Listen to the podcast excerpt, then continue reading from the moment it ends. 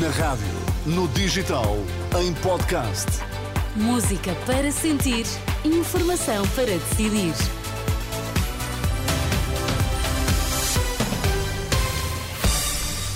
Seja muito bem-vindo à Renascença. Está a partir de agora comigo, Sónia Santos. Estamos juntos até às 5 nas notícias. O Vitor Mesquita. Boa tarde, Vitor.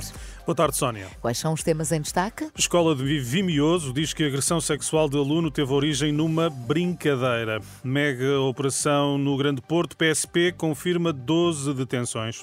Vamos ao Jornal da Uma na Renascença. Informação para decidir com Vitor Mesquita. Uma brincadeira, uma simulação de exames médicos é o que estará na origem do episódio de agressão sexual a um aluno de 11 anos por outros 8 numa escola de Vimioso, em Bragança. É a conclusão do agrupamento de escolas, segundo refere o Ministério da Educação, numa resposta enviada à agência Lusa.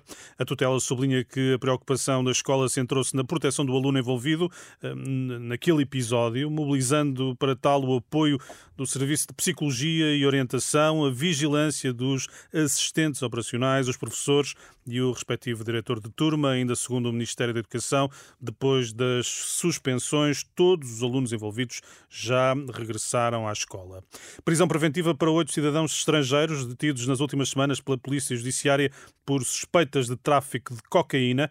As detenções ocorreram no aeroporto Humberto Delgado, com os arguídos, com idades entre os 19 e os 62 anos, a serem interceptados durante o processo de controle de passageiros terão transportado droga para Lisboa nas bagagens e no interior do organismo, a partir da América Latina e África Ocidental. Segundo a PJ, a cocaína apreendida era suficiente para pelo menos 1 milhão 670 mil doses individuais. A PSP confirma 12 detenções no âmbito de uma mega operação no Grande Porto. Em causa estão suspeitas relativas a um alegado esquema de burla qualificada e furto no arrendamento de residências. Os hum, detidos são três homens e nove mulheres.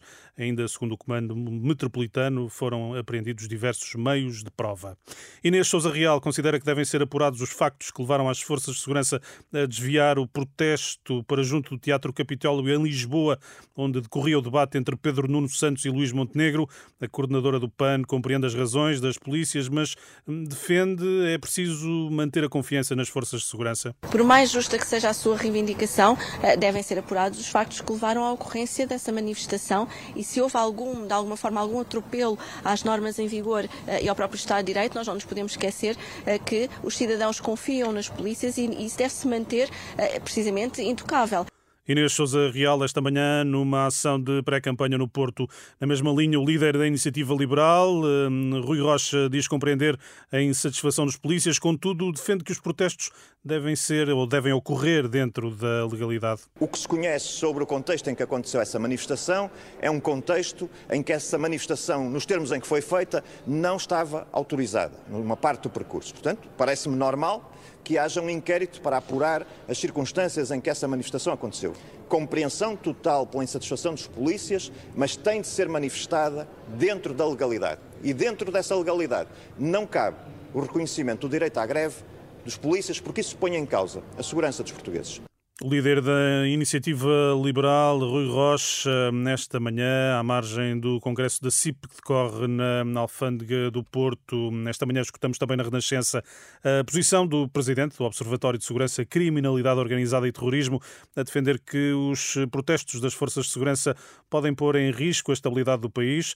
Questionado sobre eventuais violações da lei da manifestação, na segunda-feira, junto ao Capitólio, em Lisboa, o constitucionalista Jorge Bacelar Gouveia admite que possam ter ter sido ultrapassados os limites, o que pode ferir a credibilidade das forças de segurança junto da opinião pública. São declarações que já, que já aqui escutamos e que estão disponíveis em rr.pt.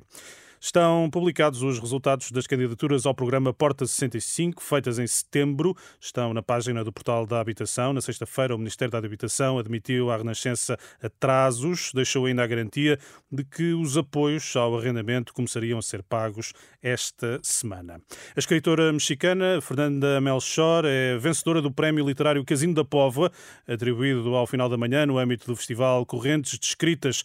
O livro Temporada de Furacões foi escolhido pelo júri júri, do qual faz parte o poeta e tradutor José Mário Silva, que apresentou as razões que levaram à escolha entre 10 finalistas. O romance destaca o lado mais sombrio da natureza humana numa comunidade dominada pela violência mais extrema e pela luta, luta entre cartéis de droga. Com uma escrita torrencial, marcada pela coloquialidade, a escritora dá corpo a uma narrativa polifónica que exacerba a existência de personagens, elas próprias restos na periferia da periferia. Tudo isto conduz o leitor a uma experiência de vertigem isenta de qualquer tentação moralista. O Festival Correntes de Escrita está a celebrar 25 anos, decorre até domingo na Póvoa de Varzim, onde a Renascença hum, irá estar sexta-feira. Um, é o melhor, hum, está, a Renascença está lá presente, uh -huh. Sónia, mas uh, vai estar na sexta-feira a fazer o programa Ensaio Geral Exatamente. com os escritores João de Melo e Álvaro Labrinho Lúcio. João de Melo, sou fã, fã, fã, fã, fã. Gente feliz com lágrimas. Ai, que coisa maravilhosa, sim. Até já, Até Vitor. já, Sónia. Agora, uma e seis, boa tarde.